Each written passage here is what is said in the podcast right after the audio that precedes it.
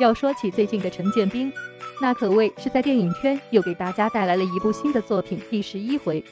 自从陈建斌当了导演之后，演技当然依旧是在的，而当导演的他，则是将更多的想法表现在作品中了。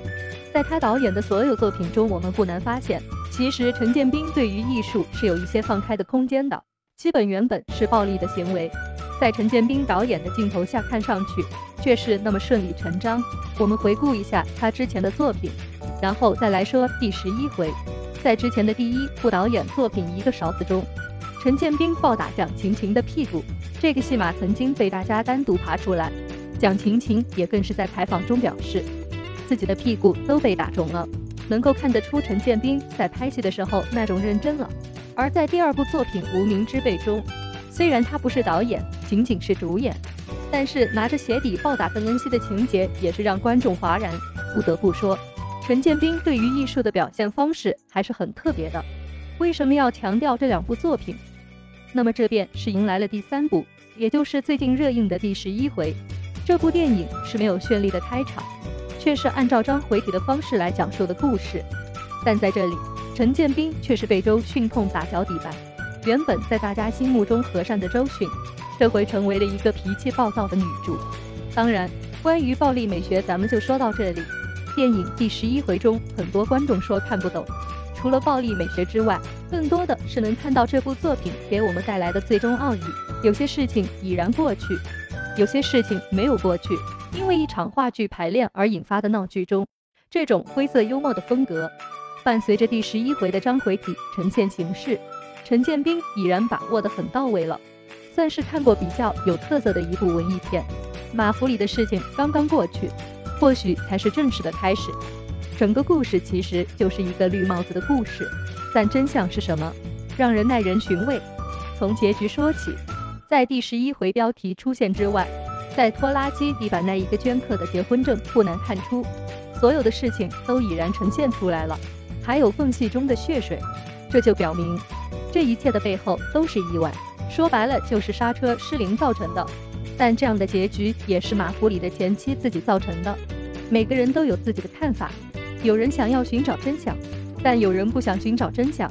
要说在这部电影中，大鹏饰演的话剧导演是否真的动情于贾美仪，仿佛从另一个层面揭开了娱乐圈的一些内幕。第十一回从开始到现在。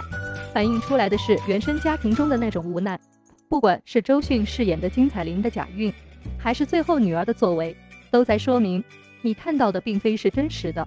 当周迅将筷子故意掉落之后去摸女儿肚子的时候，是震撼的，是感人的。柴米油盐在这部电影中太真实了，最底层的人物讲述最动容的故事，这就是陈建斌，也是目前唯一一个能将生活点滴导演的这么细致的导演了。那么，在第十一回中，我们看到的希望是什么？便是活着的意义。整部电影可能在基调而言是比较灰暗的，也是比较无奈的。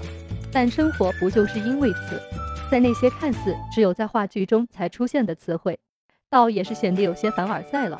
这也是大家对于美好生活的一种向往，更是片中人对于生活的向往。琐碎的爱情，琐碎的婚姻，最终成就了这部电影的基调。对于陈建斌在戏中的认真程度，其实有些东西在这部电影中并不难理解，反倒是那句话，咸了还是淡了。正如生活众口难调，尘封的往事，在主角看来就是一件小事情，但因为一次次的排练被打破，一些事情也油然浮出水面，慢慢的将故事推向高潮。陈建斌对于导演的艺术是一种堪比任何商业片导演更高一级的思维。不管是一个勺子无名之辈，还是这回的第十一回喜剧和戏剧的张力，要说从他导演主演的这三部电影来说，是不是已经做到了我们所言的雅俗共赏呢？打脚底板，乃至在之前的电影中鞋底打屁股，看上去的确很俗，但也是真实生活。第十一回不同于以往的喜剧。反倒是那种荒诞的风格，让人啼笑皆非。笑完之后却引人深思。看上去通过配角的剧情，可能是做到了小聪明，也可能是还原了事情的真相。但最终来说，每个主角都在做着不一样的选择题。人没有完整的，都是交织着善恶之间。都是反复的，都是有着自己的私心。人性这一块，在这部电影中，陈建斌拿捏的已然很成功了。可究竟是喜剧还是悲剧呢？就留给读者们了。